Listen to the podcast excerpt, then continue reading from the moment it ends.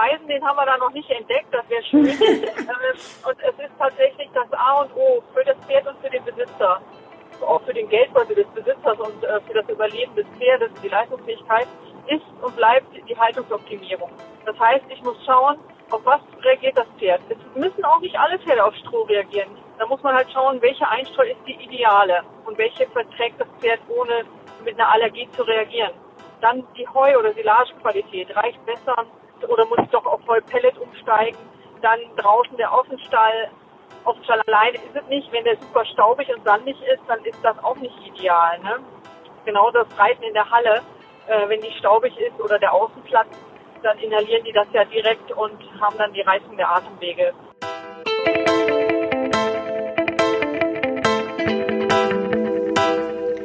Hey, schön, dass du in den Podcast vom Kranken zum gesunden Pferd reinhörst. Ich bin Dr. Sandra Löckener und in jeder Folge werde ich dir ein bisschen meines Wissens aus Biologie und Tiermedizin schenken. Deine Fragen zum Thema Pferdegesundheit sind der Leitfaden für diesen Podcast. Also kommentiere oder schreib mir, wenn dich ein Thema interessiert oder wenn du selbst ein krankes Pferdchen hast und Unterstützung auf dem Weg vom kranken zum gesunden Pferd brauchen kannst. Und mit ein bisschen Glück ist dann auch bald deine Frage Thema einer Podcast-Folge. Vom Kranken zum gesunden Pferd. Der Podcast für die Gesundheit deines Pferdes. Vom Kranken zum gesunden Pferd. Mit Dr. Sandra Löckener.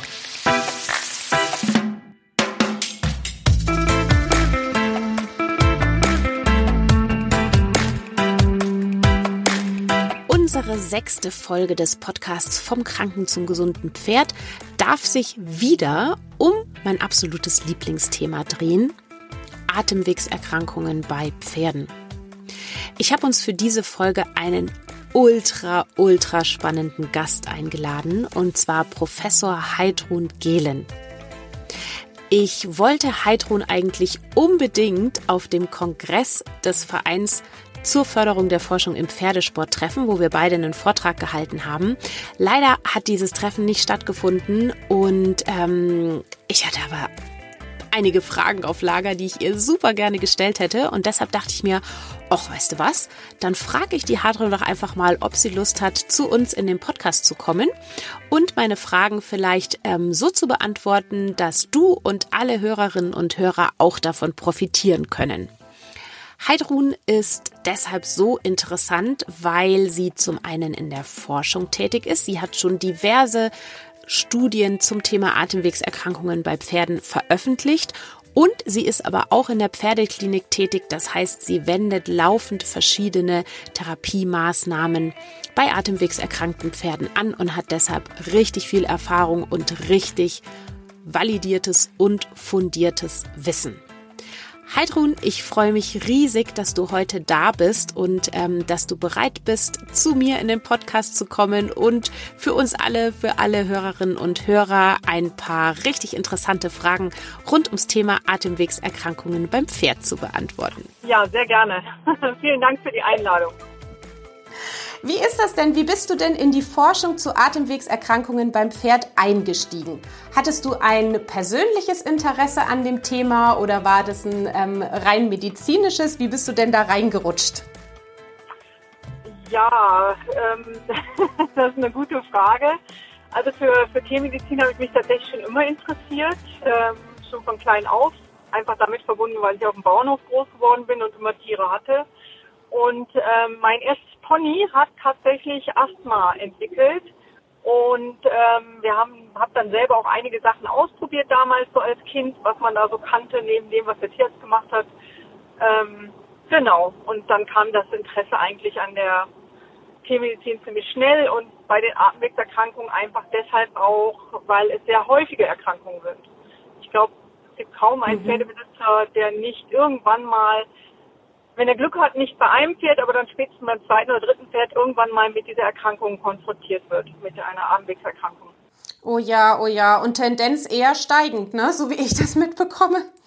Ja, ich werde auch immer wieder von den Besitzern gefragt, äh, woran das denn liegt. Ähm, wobei man dazu sagen muss, die ganz schweren Verlaufsformen von Asthma, also von chronischen Atemwegserkrankungen, äh, die gab es früher tatsächlich sehr viel häufiger.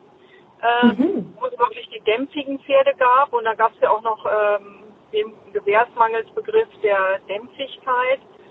Ähm, diese Pferde habe ich dann selber auch äh, in meiner Ausbildungszeit am Anfang erlebt noch. Ähm, und diese Pferde mit dem ganz schweren Verlauf, ähm, die sehen wir heute relativ selten, weil natürlich sowohl die Besitzer als auch die Tierärzte viel sensibilisierter sind auf die Erkrankung und die Symptome relativ schnell ähm, behandeln.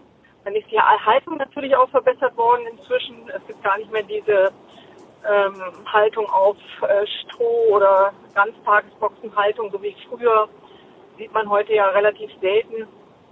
Mhm. Und ähm, deshalb ist das eigentlich schon insgesamt besser geworden.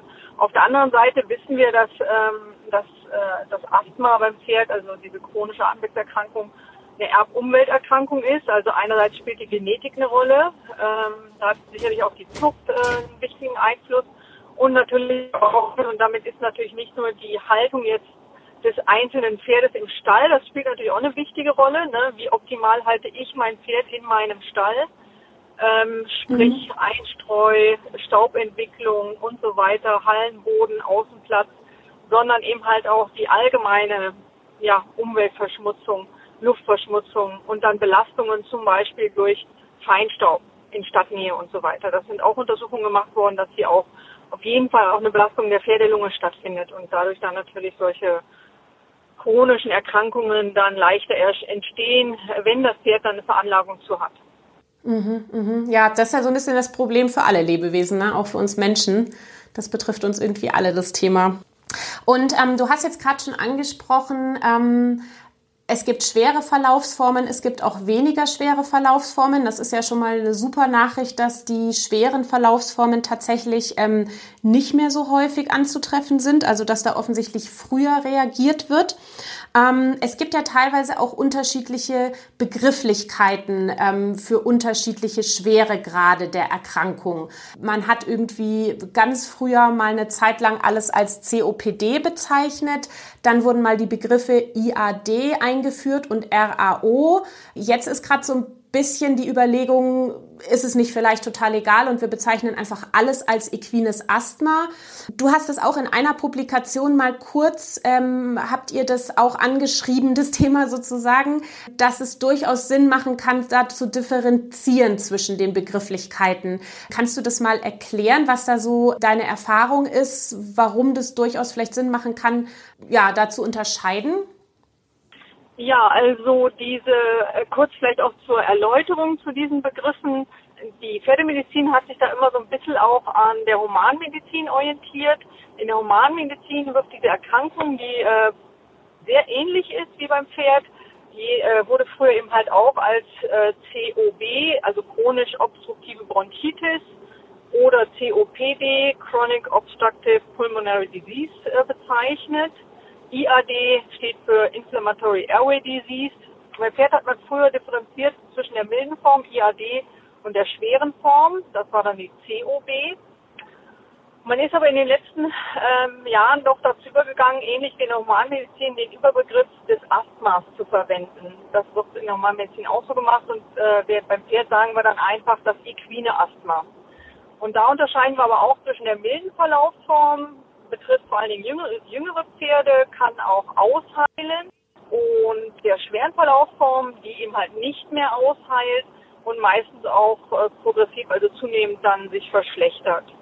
Also mhm. es gibt schon noch die schwere Verlaufsform, aber wir sehen nicht mehr die schweren, ganz so wie früher, diese dramatischen, schweren klinischen Bilder, wo die Pferde wirklich dann äh, mit einer hochgradigen Atemnot dem Tierarzt vorgestellt wurden. Das sehen wir relativ selten. Das kann natürlich immer mal vorkommen, weil gerade die schwere Verlaufsform, das Asthma ist wie beim Menschen auch. Es ist nicht immer gleich. Es hängt auch so ein bisschen davon ab, ob das Pferd zum Beispiel Kontakt hat gerade zu Allergenen, ob es sehr viel Stress hat. Es gibt verschiedene Faktoren, die dann eben halt so einen Asthmaschub auslösen können. Man spricht dann davon, dass so eine Erkrankung sozusagen ausbricht, also eine Exazerbation wo die Pferde wirklich ähm, Husten, Atemnot zeigen, erhöhte Atemfrequenz, Schwitzen nach der Belastung, Leistungsschwäche Und das wird immer wieder abgewechselt von Phasen der Remission. Das sind Phasen, wo man die Erkrankung so gut wie gar nicht sieht als Besitzer. Der Tierarzt stellt sie schon fest, aber da sind die relativ klinisch unauffällig. Mhm. Und wichtig ist halt für den Besitzer, dass er es jetzt so managt, dass möglichst selten die Erkrankung ausbricht und es zu dieser Exazerbation kommt, weil dadurch äh, halt auch immer wieder, ja, sage ich mal, ähm, Stress für das Lungengewebe stattfindet und auch Umbauprozesse im Lungengewebe. Man spricht auch vom sogenannten Remodeling. Und es kommt dann letztendlich dazu, dass die Lunge dann zunehmend auch an Elastizität verliert, die sie aber braucht. Und dadurch entsteht dann äh, immer mehr dieser chronische Zustand, der dann auch nicht mehr reversibel ist. Das heißt, ähm, nicht mehr, äh, das Pferd dann nicht mehr sozusagen genesen kann. Mhm. Also das heißt für den Besitzer, Schübe sollten um jeden Preis vermieden werden. Also so ein bisschen so ein Rauszögern, zum Beispiel, weil man weiß, es tritt saisonal auf, dass man sich jetzt vielleicht als Pferdebesitzer denkt, na ja, jetzt kommen noch ein bisschen und dann ist ja wieder Winter, da wird's besser. Oder umgekehrt gibt's ja auch noch ein bisschen, dann werden wieder die Koppeln geöffnet, dann wird's besser ist nicht so sinnvoll, weil es kann tatsächlich da dann einfach schon dieses Remodeling ähm, auftreten, was halt dann auch Schäden mit sich bringt, von denen man irgendwie langfristig was hat. Ne? Also das heißt einfach im Zweifelsfall immer direkt reagieren, all in gehen mit allem, was möglich ist an Maßnahmen, um das auf jeden Fall zu vermeiden, oder?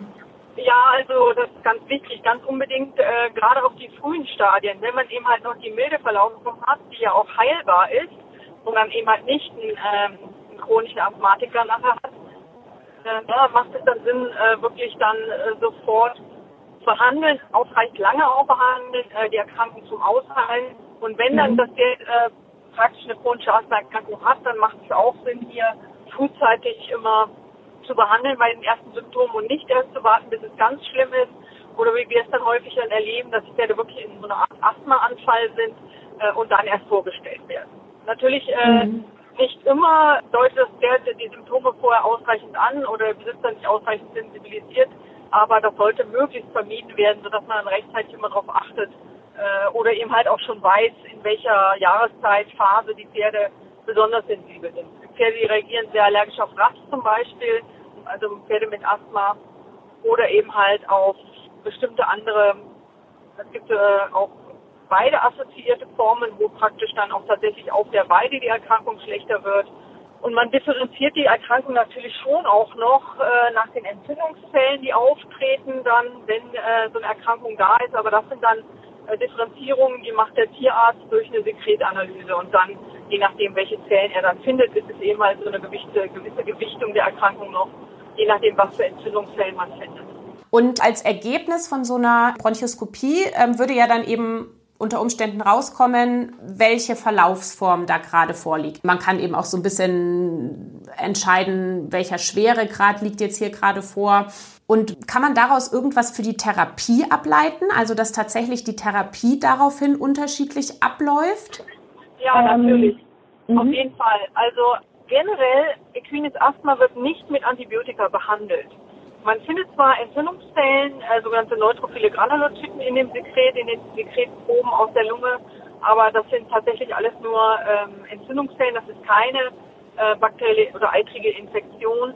Deshalb wird äh, ein equines Asthma niemals mit Antibiotika behandelt. Man darf aber natürlich nicht vergessen, dass auch ein Pferd mit Asthma mal eine Infektion erleiden kann. Das heißt, es kann durchaus sein, dass ein Pferd eine Asthmaerkrankung hat und plötzlich eben halt einen Virusinfekt bekommt auf der Lunge oder eben halt auch eine bakterielle Infektion. Und dann muss man natürlich entsprechend, wenn es eine bakterielle Infektion ist, eventuell dann auch mit Antibiotika behandeln. Aber da muss der Nachweis tatsächlich geführt werden, dass das Pferd eine bakterielle Infektion hat. So, mhm. das nur nochmal zur Ergänzung mit dem Antibiotika. Da bin ich mir so ein bisschen kribbelig, äh, weil wir ja tatsächlich äh, das Prinzip der Antibiotik, äh, des minimierten Antibiotika-Einsatzes in der Veterinärmedizin haben, um eben halt Resistenzen zu vermeiden oder generell zu reduzieren, damit die Antibiotika eben halt auch noch in der Humanmedizin sinnvoll und nutzvoll eingesetzt werden können und nicht die Keime alle schon resistent sind, nur weil wir in der Veterinärmedizin da Abusus treiben. Mhm, so, mhm. jetzt bin ich kurz abgedriftet. Zurück. Ähm, ja, auch ein wichtiges Thema, ne? zurück zu deiner Frage. Ähm, ja, also für mich ist tatsächlich neben der klinischen Untersuchung des Patienten durch den Tierarzt, äh, wo er einfach sieht, ist die Armfrequenz erhöht, wie ist der Atemtyp, äh, ist Nasenausfluss da und so weiter, die endoskopische Untersuchung mit den Probenentnahmen das Entscheidende. Und natürlich ähm, die bronchoalveoläre Lavage, die BAL, das ist nicht zu verwechseln mit der Lungenspülung. Die ähm, Lungenspülung ist so der Begriff, äh, der früher verwendet wurde für so eine Hyperinfusionstherapie. Das ist was anderes.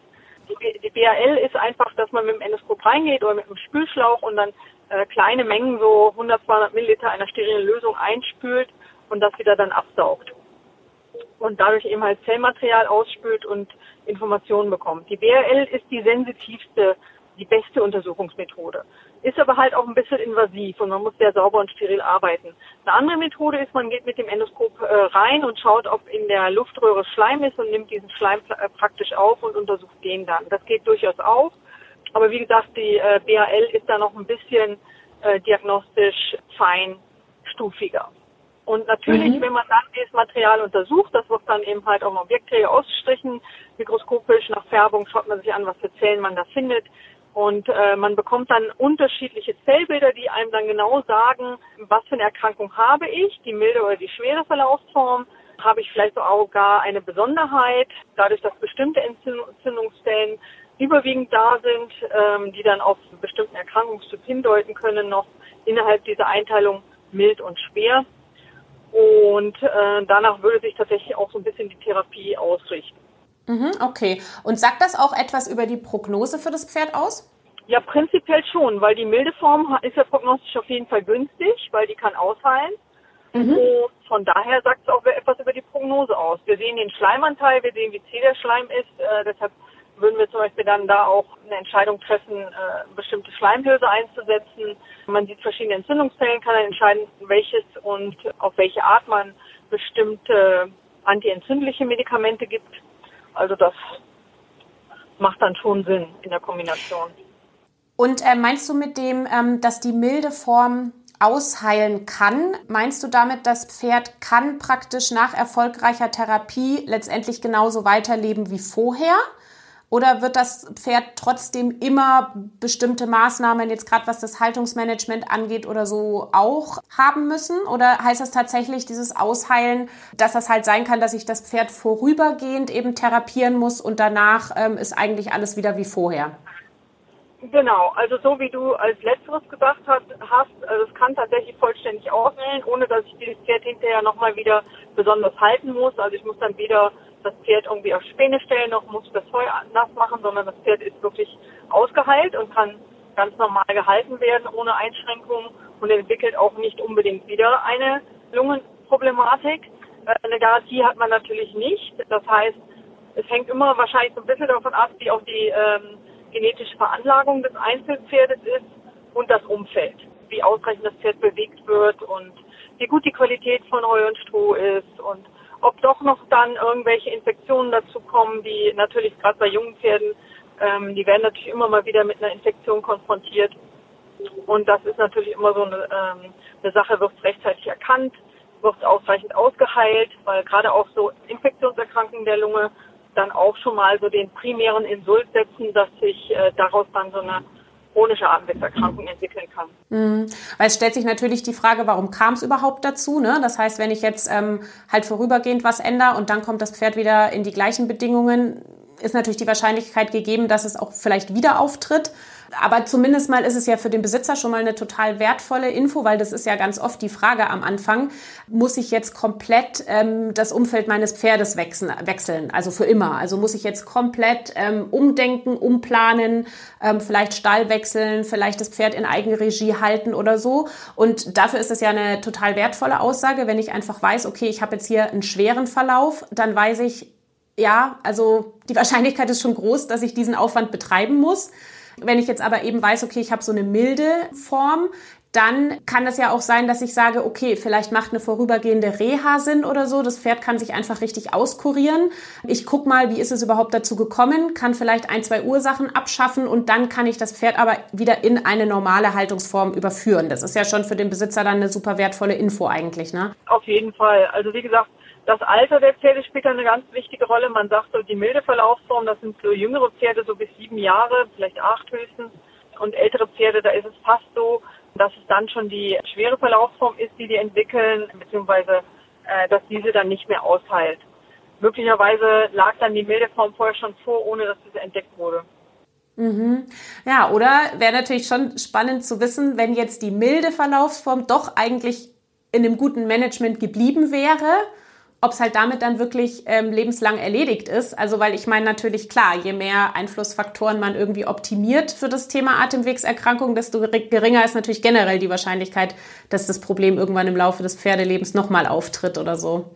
Das muss das ist natürlich auch immer so die Frage, wie ja, will ich das Risiko generell eingehen? Ähm, wie geht es logistisch? Oder ja, kann ich halt viele Dinge einfach optimiert lassen, damit ich halt sowieso einfach eine hohe Wahrscheinlichkeit habe, dass es meinem Pferd gut geht und da keine Probleme mehr auftauchen? Genau, also da muss man dann abwägen, was, was Sinn macht. Mhm. Atemwegserkrankungen sind ja generell tatsächlich ein häufiger Grund für das Karriereende von Sportpferden. Also das das äh, finde ich irgendwie total krass, was ja heißt, okay, also wir brauchen auf jeden Fall ähm, super gute Therapien, weil ja, da muss das, das, da muss früh natürlich was gemacht werden, früh dem Pferd geholfen werden und je mehr gute Therapien wir zur Verfügung haben, desto besser. Jetzt gibt es eine Sache, an der du auch schon, ja, dazu hast du auch schon mehrere Publikationen veröffentlicht und zwar ist es das CPG, also die CPG Immuntherapie. Kannst du da mal so eine Zusammenfassung uns geben? Ergibt sich daraus möglicherweise eine wertvolle, ein wertvoller Therapieansatz? Ähm, wie weit ist das Thema? Gibt es irgendwie, also dürfen jetzt alle Besitzer atemwegserkrankter Pferde hoffen oder muss man sich da noch gedulden? Was ist da so Stand der Dinge in der Forschung? Ja, ganz gerne würde ich erst noch mal was zum deinem ersten Teil sagen, äh, mit dem Karriereende der Sportpferde. Da muss ich kurz lachen. Das, da würde ich tatsächlich widersprechen, weil ich sehe es nicht so, dass die Asthmaerkrankung unbedingt äh, das Karriereende eines Sportpferdes bedeutet. Es ist mit Sicherheit so, dass die Pferde, die im Rennsport gehen, die laufen ja sowieso meistens nur im Alter von bis zu sechs, sieben Jahren, Trab- und Galopprennsport. Die entwickeln, wenn dann die milde Verlaufsform, die dann ja auch ausheilen kann. Da spielt das Asthma tatsächlich im Rennsport nicht so eine wichtige Rolle, würde aber sicherlich da aufgrund der Leistungsbeeinträchtigung schon relevant werden, wenn die äh, tatsächlich länger laufen würden. Bei den mhm. Warmblutpferden im, äh, ich sag mal, im Dressur- und Springsport ist es sicherlich, sicherlich so, dass wir da schon den einen oder anderen Asthmatiker dazwischen haben, der aber eben halt optimal gemanagt ist und mhm. der dann eben halt äh, entsprechend äh, trotzdem seine Leistung bringen kann.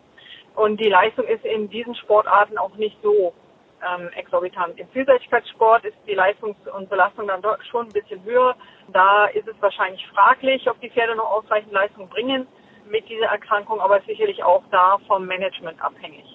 So viel erstmal zu den, zum Sporteinsatz. Also ich würde nicht grundsätzlich sagen, dass das Pferd nicht mehr im äh, Sport eingesetzt werden kann. Natürlich in der Phase, wo es jetzt, äh, wo die Erkrankung sichtbar ist, das Pferd hustet, Atemnot hat, dann ist klar, können die natürlich nicht belastet werden. Aber diese Phasen kann man ja auch durch medikamentelle Behandlung und auch optimale Haltung dann zurückdrängen und dann auch die Medikamente ähm, absetzen, sodass die Pferde dann tatsächlich auch symptomfrei sind und auch wieder Leistung bringen können. Eine gewisse mhm. Beeinträchtigung mag da sein, aber die Leistungsfähigkeit für Dressur und Springsport ist oft dann noch gegeben.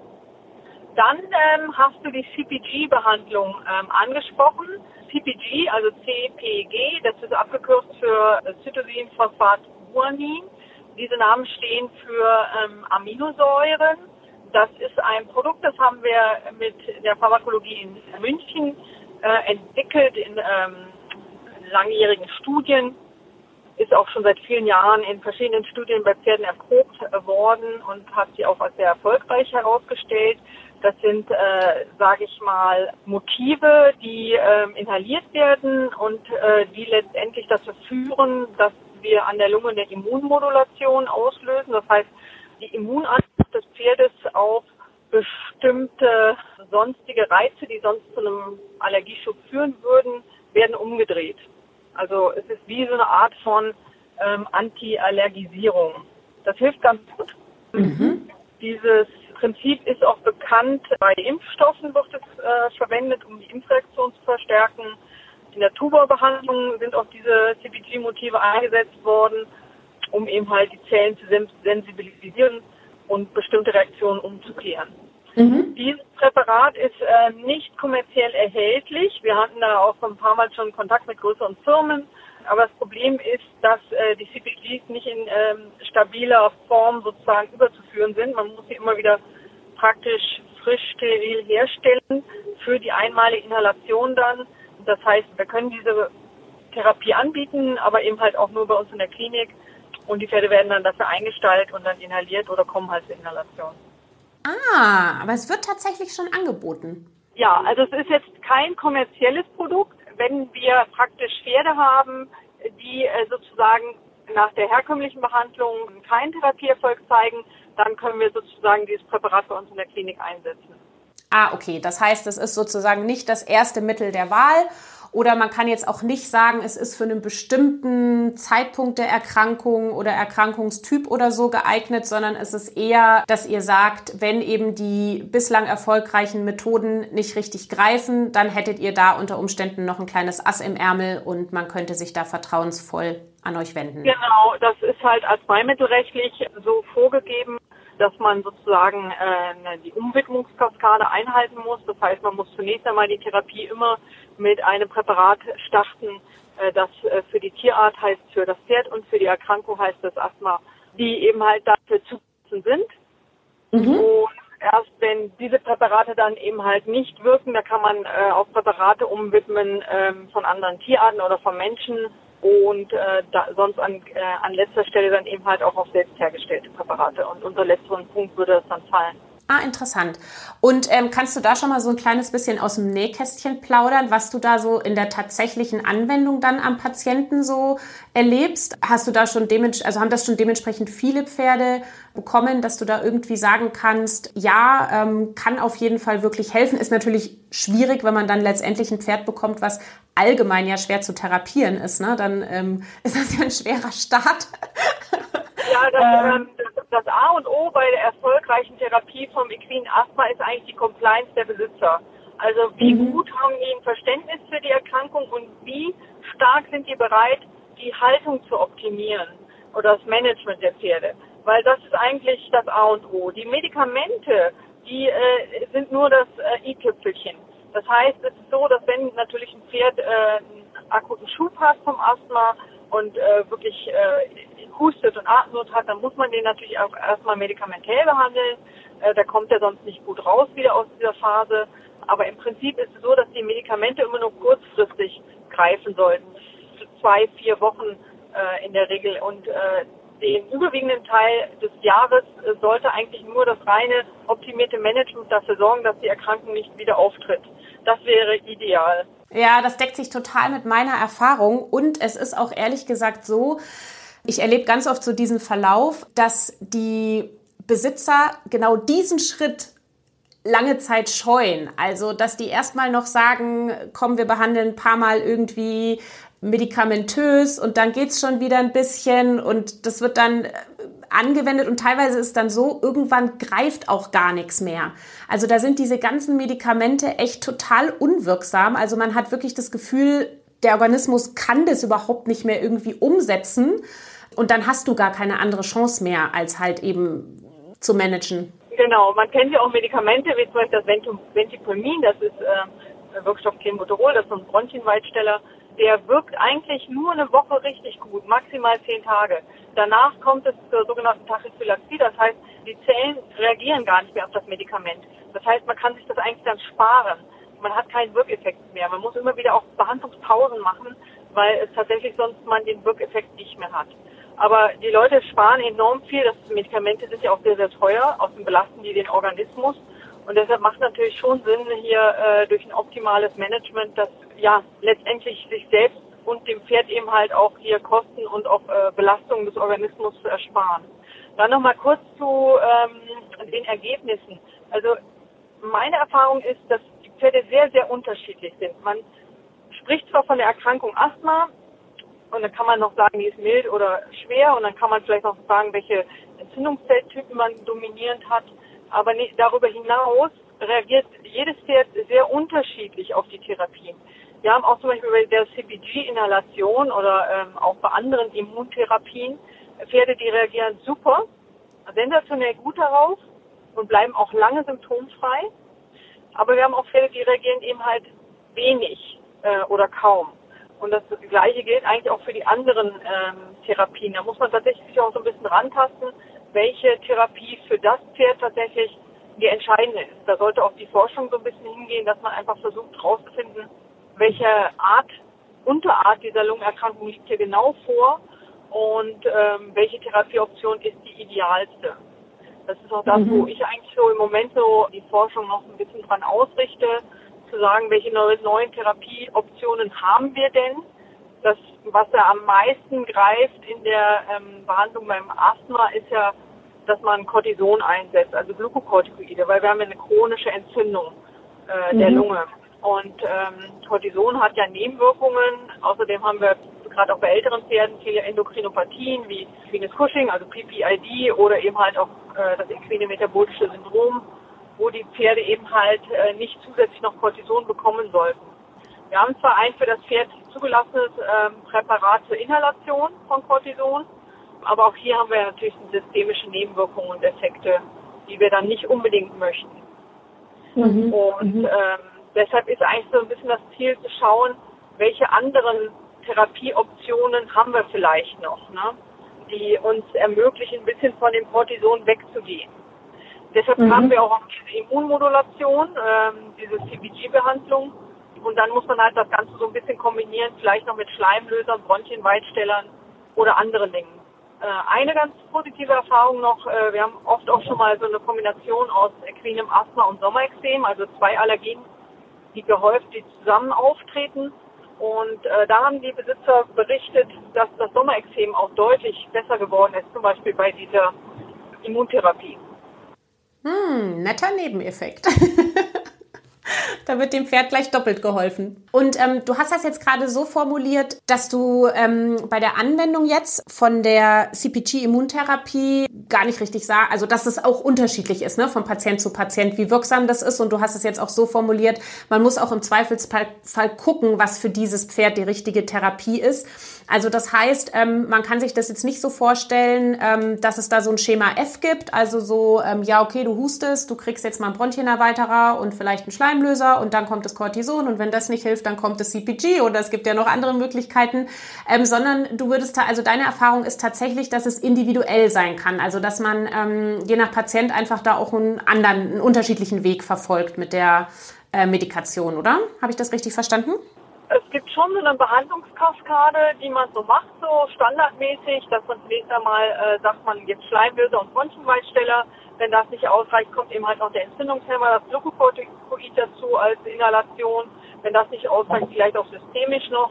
Und wenn das dann nicht hilft, dann kann man auf eine Immuntherapie umschwenken und die eventuell kombinieren dann mit Schleimlöser, Bronchienweitsteller oder was auch immer. Mhm. Das sind dann so schon diese Arten von Behandlungskaskaden, die sich dann einfach so ergeben, ja. Okay, also das heißt, für dich wäre das tatsächlich so das nächste Mittel der Wahl. So, ich glaube, ähm, jeder äh, von unseren Hörerinnen und Hörern, der jetzt gerade zuhört und selbst ein atemwegserkranktes Pferd hat, hat bestimmt schon mal irgendwie Kontakt gehabt mit Schleimlösern, mit Bronchienerweiterern und möglicherweise auch mit Cortison. Und für dich wäre dann tatsächlich ähm, die Immuntherapie so ein bisschen der nächste, die nächste Idee, die du hättest, oder? Und dann guckst, passt das zum Patienten. Ja, das ist, wie gesagt, hat ja eben schon gesagt, arzneimittelrechtlich gar nicht anders zu uns zu machen, da wir ja immer erst die äh, fürs jetzt zugelassenen Präparate kommerziell erhältlichen anwenden müssen und erst wenn die nicht erfolgreich sind oder ausreichenden Erfolg bringen, dann können wir auf andere Sachen umsteigen. Also das waren ja jetzt so mehrere spannende Themen, an denen du praktisch ähm, forschst für die atemwegserkrankten Pferde. Gibt es irgendein Thema, wo du sagst, da willst du unbedingt noch weiter reingehen, das hältst du für total vielversprechend oder das hat dich jetzt einfach super interessiert, was es da schon für Ergebnisse gibt? Oder gibt es vielleicht noch irgendein ganz neues Thema, wo du sagst, das würde dich reizen? Also was, was wäre so eine Studie, auf die du als letztes, äh, als nächstes Lust hättest in Bezug auf equines Asthma? Ja, also wie gesagt, ähm, ich, neue Therapiemethoden sind ja das, was wir immer ähm, schauen und äh, versuchen zu entwickeln. Da sind wir gerade auch tatsächlich dabei an einem neuen Projekt. Da geht es um praktisch ähm, Stammzellbehandlung bei Lungenerkrankungen oder auch dieses Palated Rich Plasma, was ja auch bei, bei Sehnen- und Knochengelenkserkrankungen eingesetzt wird, dass wir solche Präparate im Bereich der Lunge einsetzen wollen. Erste Versuche sind da schon gemacht worden. Verabreichungsform idealerweise natürlich immer die Inhalation, weil wenig invasiv, direkte Wirkung am Ort des Geschehens ist immer ideal. Mhm. Genau. Eventuell auch Hyaluronsäure, da habe ich schon mal eine Studie in äh, Griechenland gemacht bei Rennpferden mit Lungenbluten, äh, mit ganzen Erfolgen. So ist natürlich Hyaluronsäure relativ teuer. Mhm, da müssen wir mal schauen. Ähm, aber es geht tatsächlich bei mir immer so ein bisschen in die neue Therapiemethoden. Ich bin jetzt ja kein mhm. Forscher in dem Sinne, dass ich mich ausschließlich mit Forschung beschäftige, sondern ich arbeite in der Pferdeklinik. Das heißt, wir haben über 50 Boxen und reale Patienten und viele davon eben halt auch ähm, Asthma-Patienten. Und dann will man denen natürlich auch helfen. Und da ist das ähm, A und O natürlich neben dem, dass wir schauen, welche Veränderungen haben wir, was können wir da machen, in Therapie. Okay, das heißt, du bist tatsächlich dann sehr interessiert daran, dass die Forschung darauf ausgerichtet ist, dass es auch letztendlich anwendbar wird und direkt dem Patienten zugutekommt. Ja, auf jeden Fall.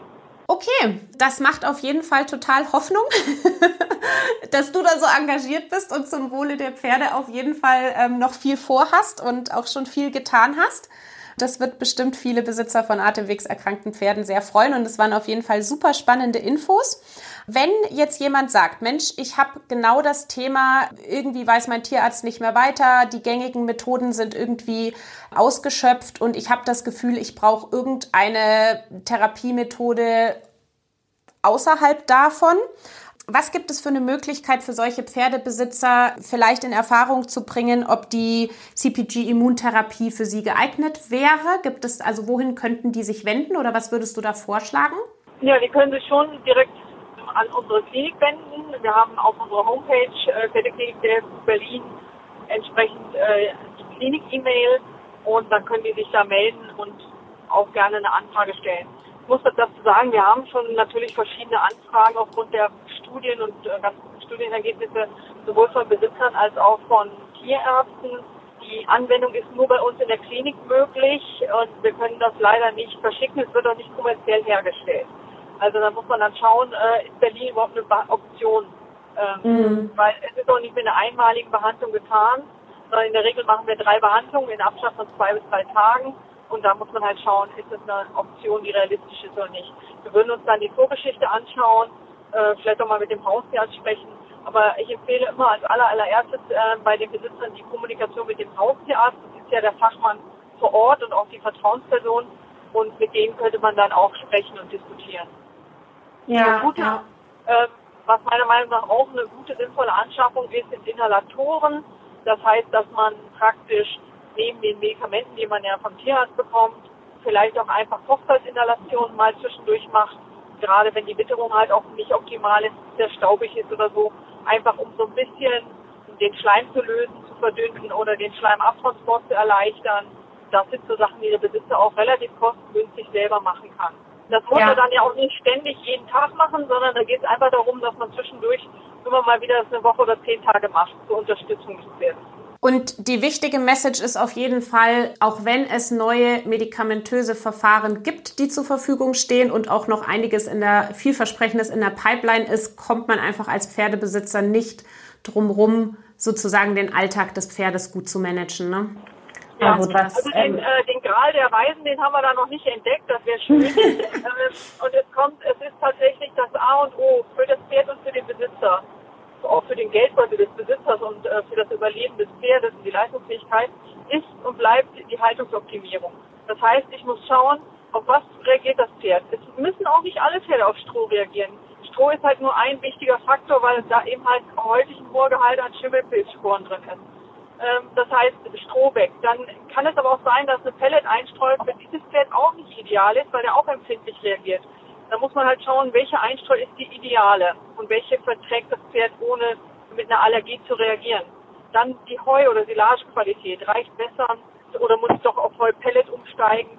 Dann draußen der Offenstall. Offenstall alleine ist es nicht. Wenn der super staubig und sandig ist, dann ist das auch nicht ideal. Ne? Genau das Reiten in der Halle äh, wenn die staubig ist oder der Außenplatz, dann inhalieren die das ja direkt und haben dann die Reizung der Atemwege. Äh, man muss halt vieles optimieren. Das sollte nicht äh, in der Steiger verkehrt werden, wenn das Pferd in der Box ist. Nebenan, das Pferd sollte natürlich auch jetzt nicht mit äh, staubigen Heu und Stroh, äh, auf Stroh stehen, ähm, das ist dann auch nicht ganz so effektiv. Also das muss man alles versuchen zu optimieren, plus ausreichend Bewegung. Ein lungenkrankes muss ausreichend bewegt werden, weil ähm, natürlich jetzt nicht starke Belastung, aber eben halt regelmäßig im mäßigen Maße.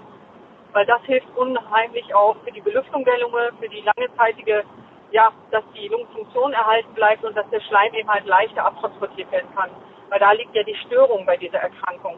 Wir haben eine chronische Entzündung, es wird vermehrt äh, sehr zäher Schleim gebildet, der die Atemwege dann verstopft und die Atemwege selber reagieren mit dieser, mit dieser Verengung auf allergische äh, Reize. Und da diese drei Komponenten muss man irgendwie versuchen zu verhindern oder eben halt das irgendwie dem Pferd leichter zu machen. Ja, und das klingt jetzt natürlich alles unheimlich kompliziert, ähm, aber ich habe eine gute Message. Das ist ja genau mein Job.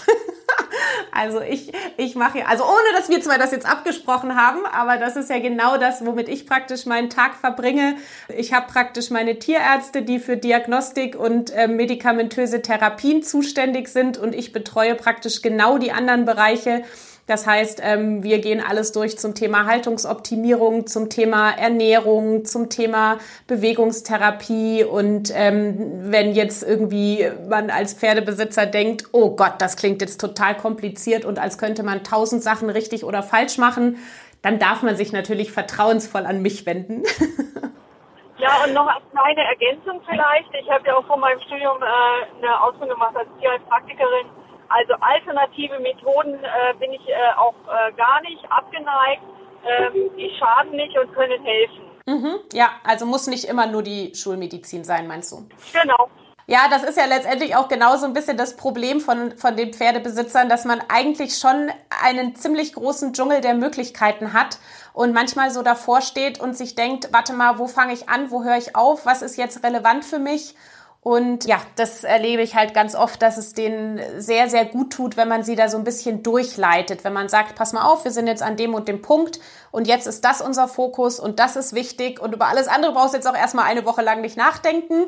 Konzentriere dich nur darauf und dann machen wir das nächste.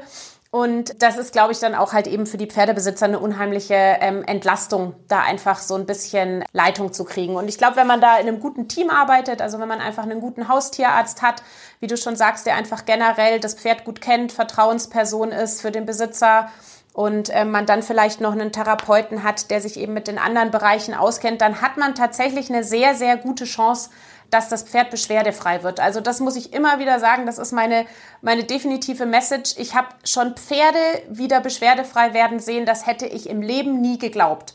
Und die, wo ich aber sage, die sind nicht geworden oder die sind so schlimm geworden, wie ich es nie geglaubt hätte, die, die gibt's nicht. Also es ist wirklich so, also, und auch heute noch, obwohl ich das jetzt schon so viele Jahre mache und auch so viele Pferde betreue laufend, es ist wirklich so, dass ich immer wieder positiv überrascht bin, wie gut das werden kann, dass ich so oft wirklich Patienten habe, wo ich mir denke, ach du Scheiße, ob wir den wieder hinkriegen.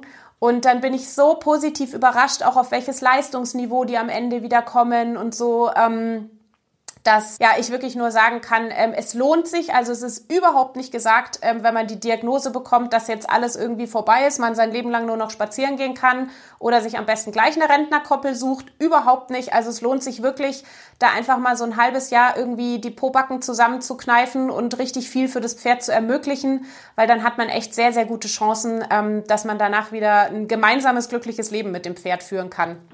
Ja, und auch äh, durchaus auch sportlich noch erfolgreich reiten kann, wenn man das möchte, ja. Okay, liebe Heidrun, ich danke dir sehr. Das war mega, mega spannend und ich finde es nach wie vor total beruhigend, ähm, dein Engagement zu spüren, dass man weiß, da geht noch was. Da wird ähm, gleichzeitig angewendet und geforscht. Ähm, das heißt, da, das, das ist auf jeden Fall ideal für die Pferde, dass es da Personen gibt, die sich da so engagieren und weiterhin gucken, was könnten wir noch machen, um denen zu helfen, den Patienten. Ja, unbedingt. Also vielen, vielen Dank für dieses tolle Interview. Und ähm, alle interessanten Infos werde ich noch in den Show Notes ähm, zur Verfügung stellen für die Hörerinnen und Hörer. Und jetzt wünsche ich dir noch eine gute restliche Fahrt und komm heil an.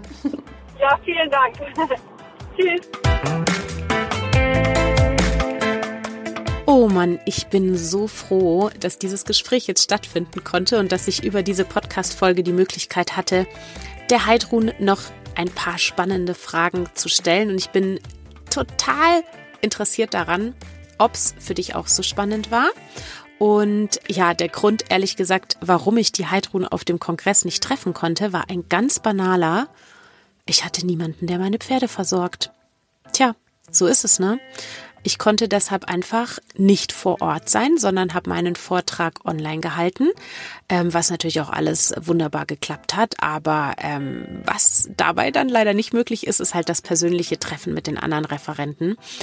Aber du weißt, ähm, wenn du selber Pferdebesitzer bist, bestimmt auch, wenn du niemanden hast, der deine Tierchen adäquat versorgen kann, dann äh, ja, kann ich ja schließlich nicht äh, meinen Schnuckiputzis den ähm, Schlüssel zum Heulager geben und sagen, Tschüssikowski, versorgt euch mal selbst, sondern dann kann ich schlicht und ergreifend nicht weg.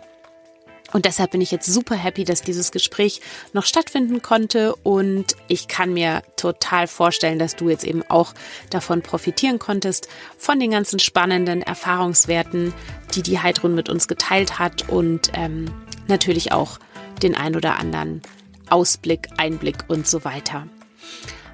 Ja, also du weißt, ähm, dieser Podcast ist dazu da, eure Wünsche, eure Themen aufzugreifen. Also wenn du auch einen, ein Wunschthema hast oder vielleicht gerade auch ein Problemchen mit deinem Pferd, was du gerne ähm, besprechen möchtest, dann schreib mir, kommentier direkt unter dem Podcast. Davon lebt dieser Podcast. Der lebt davon, dass ihr mir eure Wunschthemen zuruft und mir sagt, was euch umtreibt und dann kann ich euch ähm, möglichst gezielt dazu Input liefern zu euren Wunschthemen.